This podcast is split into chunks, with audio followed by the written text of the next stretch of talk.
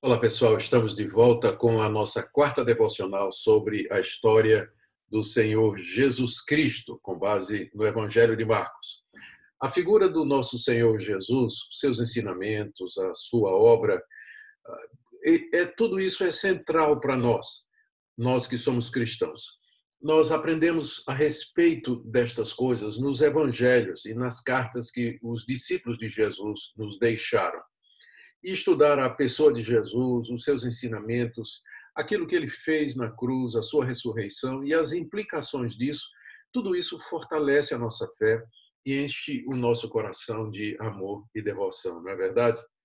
Essa é a nossa quarta devocional, portanto, sobre a história de Jesus, segundo o Evangelho de Marcos. Nas devocionais anteriores, nós vimos o nascimento de Jesus cercado daqueles fatos miraculosos já narrados, a preparação dele para o seu ministério com a chegada de João Batista, o batismo de Jesus por João e a tentação de Jesus no deserto pelo diabo durante 40 dias, e aí o início do seu ministério na Galileia. Um ministério que estava centrado em Cafarnaum, que ficava às margens do mar da Galileia. Jesus chama os primeiros discípulos, que eram pescadores, ele chama Levi, aquele cobrador de impostos, e outros, que Marcos não relata, e ele faz sinais e prodígios em toda aquela região, expulsando demônios, curando os doentes e anunciando o reino de Deus. E não tardou a entrar em colisão com os líderes religiosos, os escribas e fariseus oriundos de Jerusalém, curiosos com esse fenômeno que estava acontecendo, as multidões seguindo esse profeta de Nazaré. E aí se levanta a questão: quem é ele? Quem é ele, não é? E Jesus o tempo todo está tentando manter a sua identidade, aquilo que a gente chama, mantém sigilo, né? aquilo que a gente chama do segredo messiânico, porque as pessoas ainda não estavam prontas para saber quem ele era. Na devocional de hoje, nós veremos alguns acontecimentos que marcaram esse período intermediário do ministério de Jesus na Galileia, quando ele foca mais nos seus discípulos e a tensão com os fariseus, o confronto com os líderes religiosos continua a crescer e o segredo messiânico continua sendo mantido. Vamos ver então os principais eventos nesse período. Queria que você estivesse com sua Bíblia aberta aí, se você quiser acompanhar, por favor. Não vai dar para ler tudo, vou tentar ler alguma coisa, mas nós vamos do capítulo 3, verso 13 até o capítulo 4, verso 34. Eu quero destacar quatro pontos, quatro eventos que estão contados aqui por Marcos nesse, nessa parte intermediária do ministério de Jesus na Galileia. O primeiro, e talvez o mais importante a essa altura, é a escolha dos doze discípulos que nós lemos aqui no capítulo 3, de 13 a 19. O texto nos diz que Jesus, ah, depois dos acontecimentos ah, de, de ali naquela região de Cafarnaum, expelindo demônios, um dia muito cheio, é? um dia de muita atividade, ele subiu ao monte para orar. E ele chamou consigo alguns dos seus discípulos. Muita gente já estava seguindo Jesus a essa altura, mas havia alguns que eram mais próximos. E, e Jesus, então, diz aqui o texto, chamou quem ele quis. Quem ele quis e ele deu o nome de apóstolos a esses que ele chamou. A palavra apóstolo é uma palavra grega que significa enviado. Significa alguém que é enviado com autoridade, uma espécie de representante, um substituto legal. Então, esse, isso é o que o nome representava dentro do contexto judaico. E Jesus os chamou, diz o texto, para estarem com ele e para os enviar a pregar o reino de Deus, e deu a eles autoridade para curar doentes e expelir demônios. E diz que chamou doze. E a pergunta é por que doze?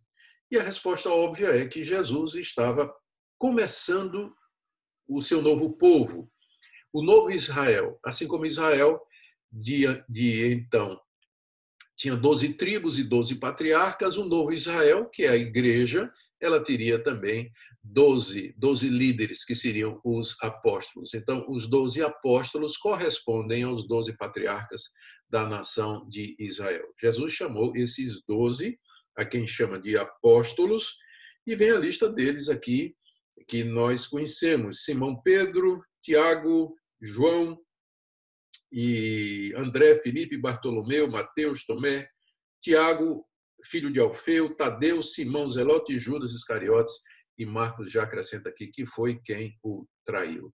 Nós sabemos quase nada a respeito de alguns deles, outros são bastante destacados que vão aparecer durante a narrativa. Mas o alvo de Jesus a essa altura era atender às demandas do seu ministério. O ministério tinha crescido, muita gente procurava Jesus. Ele não tinha condição de atender.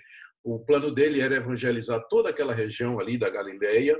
A, a tarefa era muito grande, então estava na hora, chamou doze dos seus discípulos, a quem deu o nome de apóstolos, e disse: Vocês são meus representantes autorizados, eu concedo a vocês o poder do Espírito Santo para vocês expelirem demônios em meu nome, para vocês curarem em meu nome, para vocês anunciarem o reino de Deus.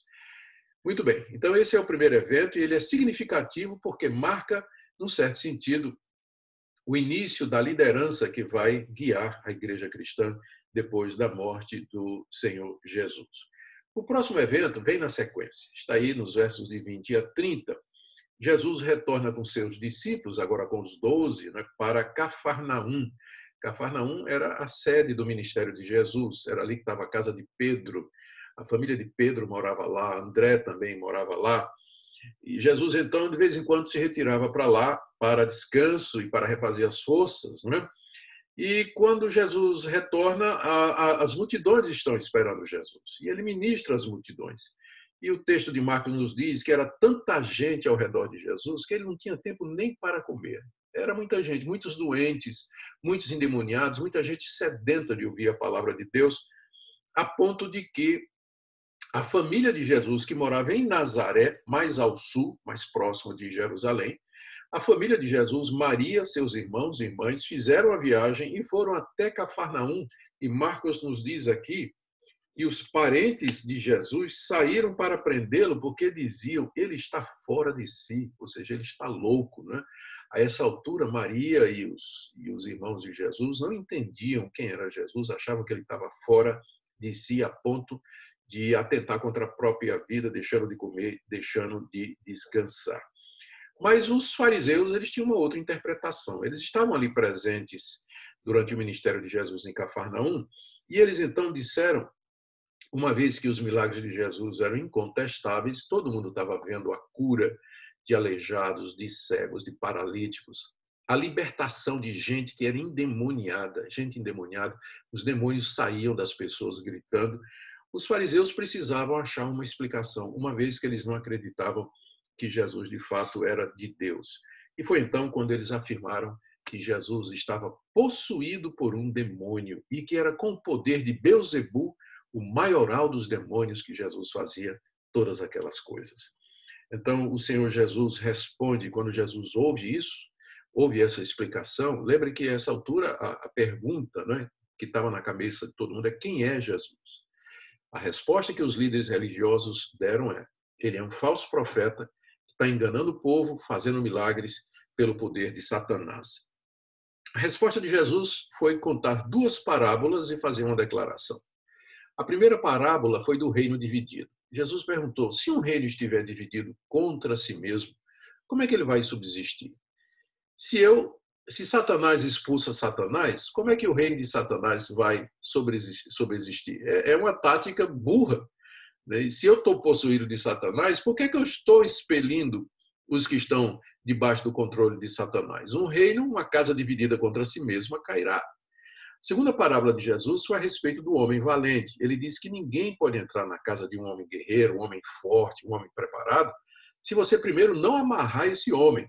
Só depois de você vencer, amarrar esse homem, é que você então pode saquear a casa dele, roubar todos os bens. Com isso, Jesus quis dizer o seguinte: ele já tinha amarrado o homem valente. O homem valente era Satanás. Jesus já tinha amarrado o homem valente pelo seu poder, inclusive desde o deserto, quando ele, na tentação, venceu Satanás, ele começou a expelir demônios, começou a expelir demônios, mandar os demônios embora. Então, ele já tinha amarrado Satanás, por isso é que estava saqueando a casa, ou seja, libertando as pessoas que estavam debaixo do poder de Satanás. Então, essa foi a explicação de Jesus, e aqui note, é interessante.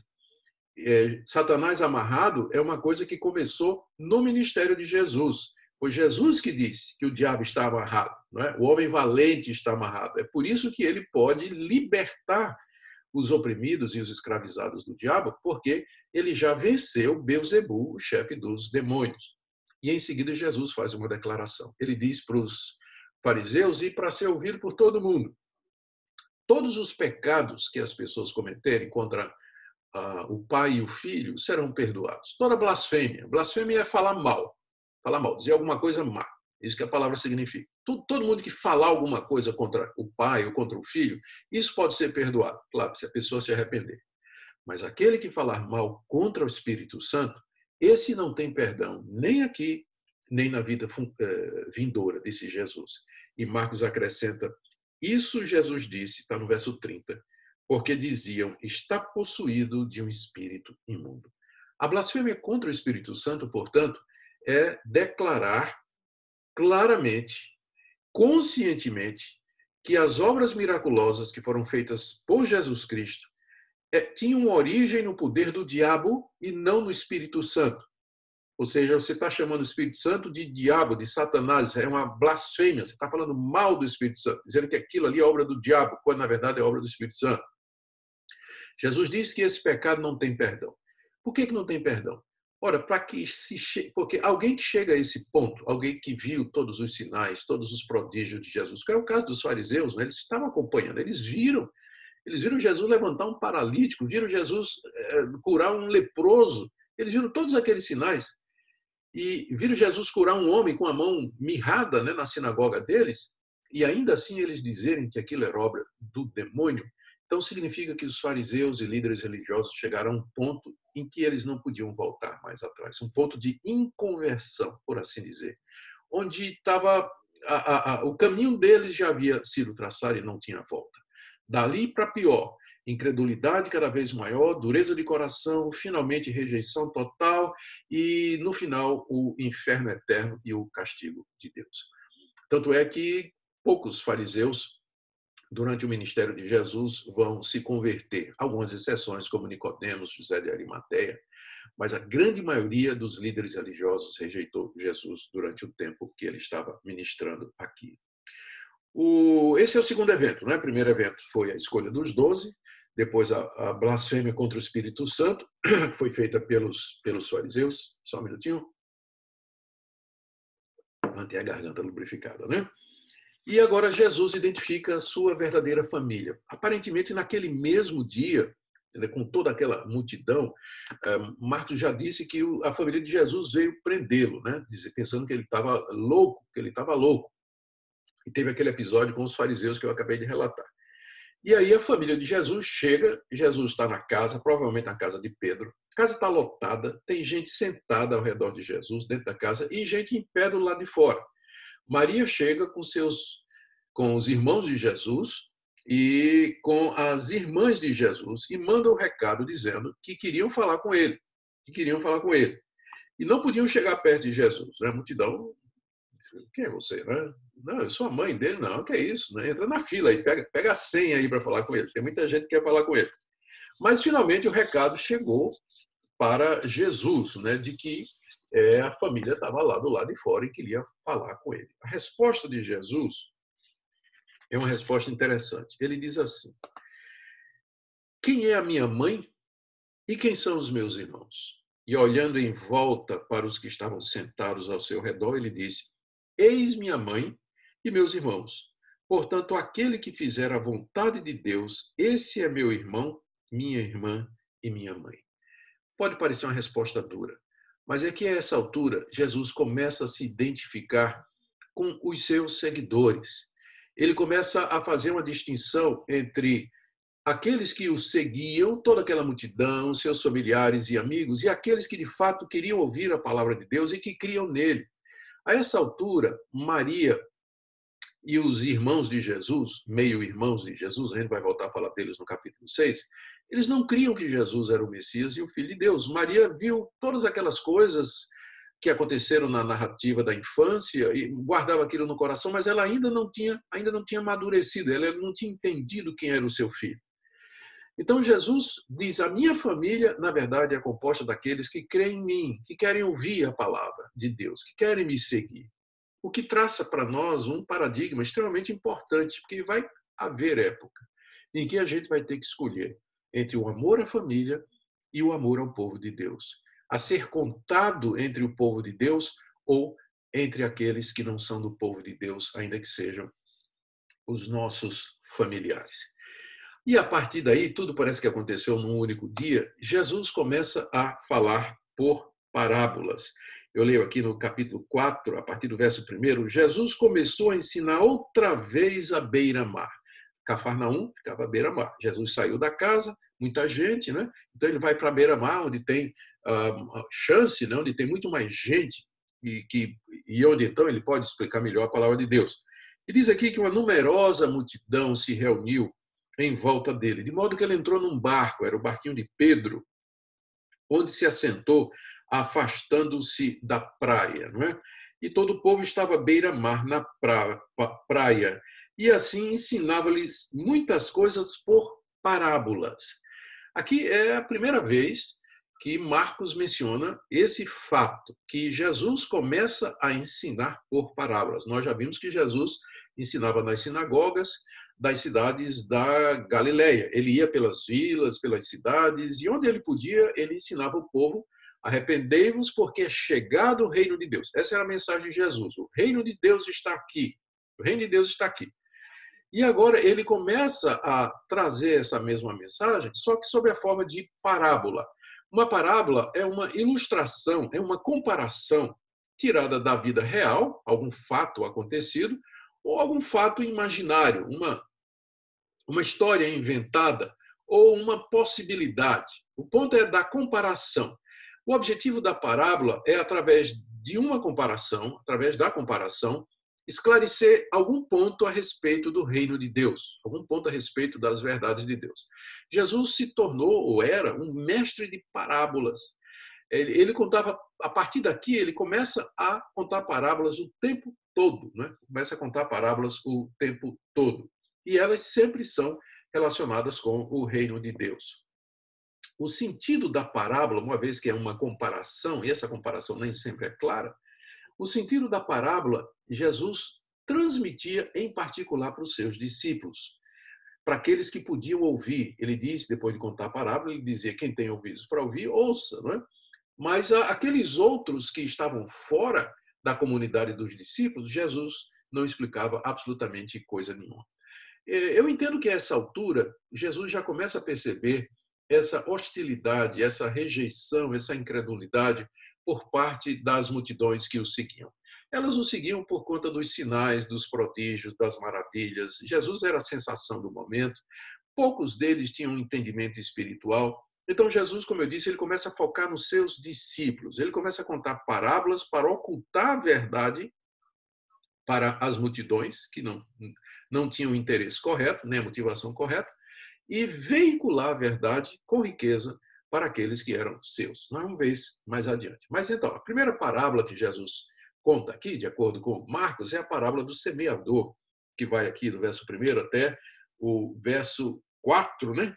É, perdão, até o verso 9. É uma parábola bastante conhecida de um homem que sai para semear no seu campo e ele joga a semente que cai em diferentes solos e a semente brota de acordo com o solo. Tem a semente que cai num terreno pedregoso, outra que cai em meio a espinhos, outra que cai à beira do caminho e é comida pelas aves, e finalmente uma porção cai em terra boa e produz. E Jesus termina dizendo: quem tem ouvidos para ouvir, ouça.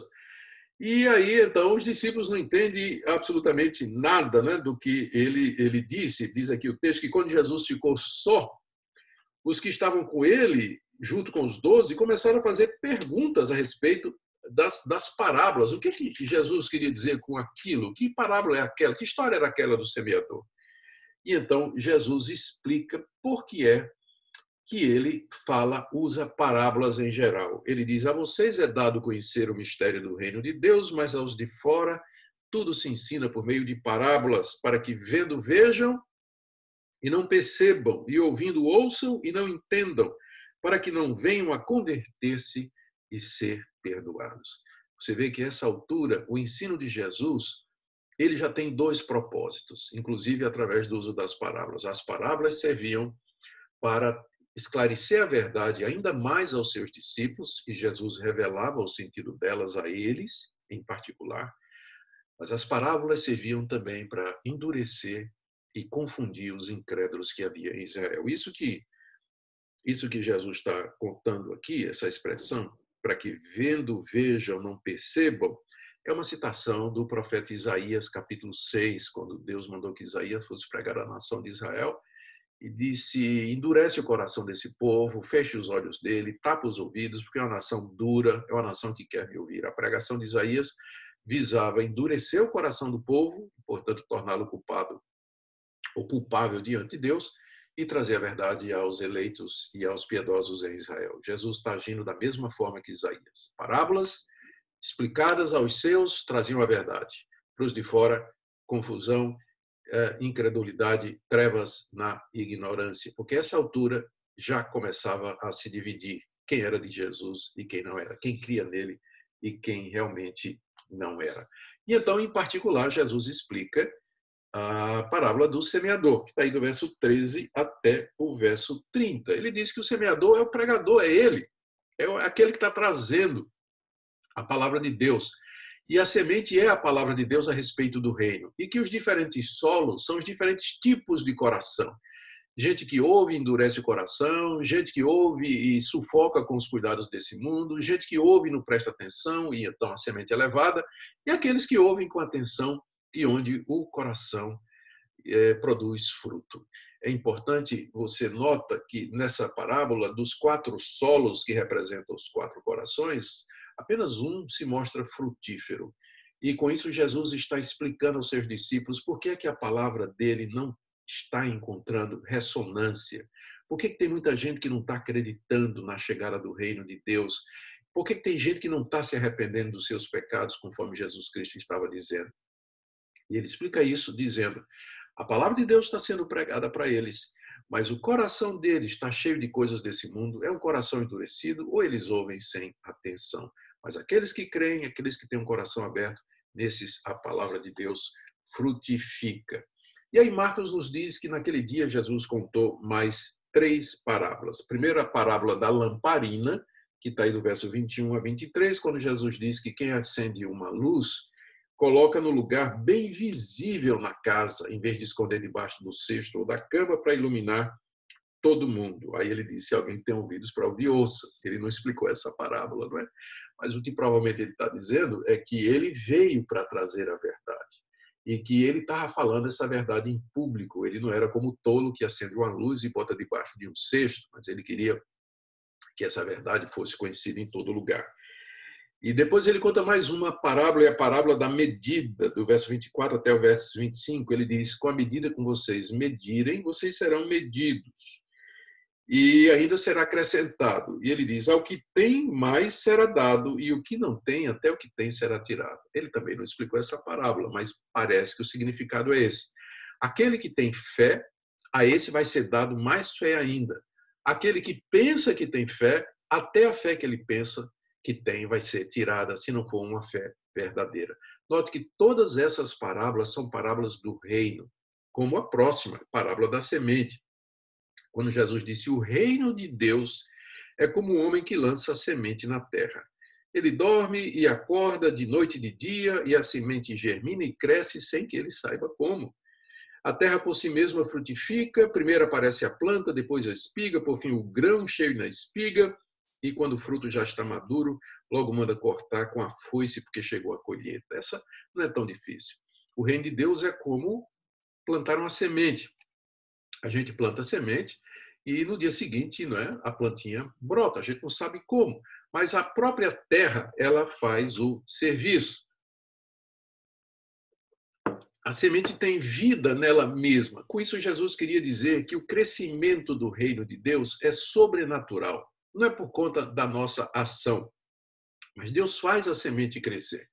Isso era uma palavra de esperança para os discípulos que estavam vendo a oposição aumentar e muita gente que não acreditava em Jesus. Mas Jesus disse: Isso, o crescimento vem de Deus. O crescimento vem de Deus. A mesma coisa é a quarta parábola, né? Aqui, na verdade, são cinco parábolas nesse capítulo, aqui a, a última, que é a parábola do grão de mostarda, bastante conhecida, onde Jesus disse que o reino de Deus é como um grão de mostarda, que era a menorzinha das sementes conhecidas. É claro que tem semente menor, mas entre os judeus era considerada a menor das sementes, o grão de mostarda.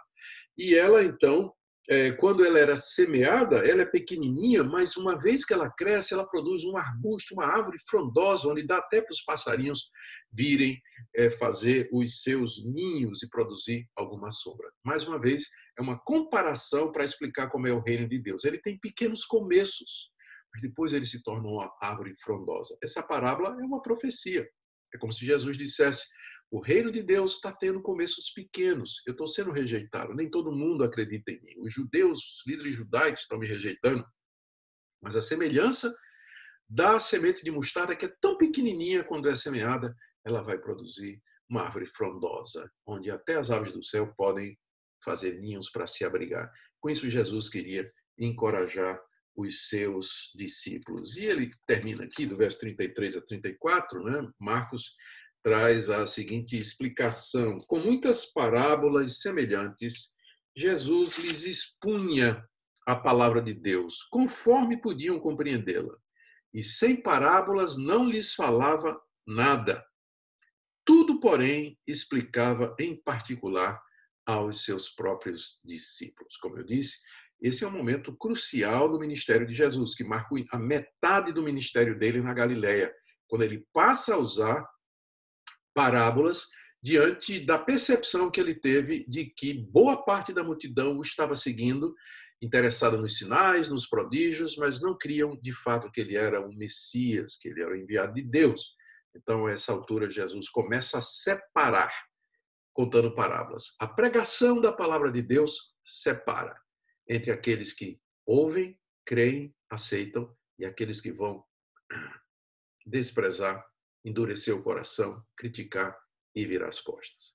O que, é que nós aprendemos desse texto, né, desses textos que nós acabamos de ler aqui? O que é que esse período intermediário do ministério de Jesus, intermediário na Galileia, nos ensina? Primeiro, depois de inicialmente ter desfrutado um período de grande popularidade no início do seu ministério na Galileia, Jesus agora começa a experimentar oposição dos religiosos e incredulidade da parte do povo. Os escribas e fariseus, que eram os líderes, pensam que ele é um endemoniado. A própria família não entende quem ele é e pensa que ele está louco. Ele começa então a falar em parábolas, reservando sentido para os seus discípulos, uma vez que a multidão não o entendia. Outra coisa que a gente percebe aqui é que Jesus também começa a se dedicar mais aos seus discípulos. Né? Ele aqui agora se reúne. Primeiro, ele escolheu 12 apóstolos e em seguida passa a transmitir para eles o conteúdo, o significado do seu ensino, de maneira particular. Antes, o ensino de Jesus era para todo mundo, mas agora ele separa os doze e passa a ensinar para eles o significado das suas palavras. Jesus quer prepará-los para a missão que eles tinham pela frente, que seria liderar a sua igreja, o novo Israel, o novo Israel que haveria de surgir. E aí eles recebem mais e mais informações a respeito de Cristo, do reino de Deus. Jesus está discipulando, Jesus os está preparando para isso, embora a essa altura os discípulos ainda não compreendem plenamente todas as implicações de Jesus ser o Messias, o Salvador do mundo. A questão da identidade de Jesus, a essa altura, continua sendo um enigma. Né? Ele é considerado pela multidão como um profeta, ou alguém semelhante aos profetas, alguém que é um curandeiro, capaz de fazer sinais e prodígios. Alguns imaginam que talvez possa ser o Cristo, o Messias esperado.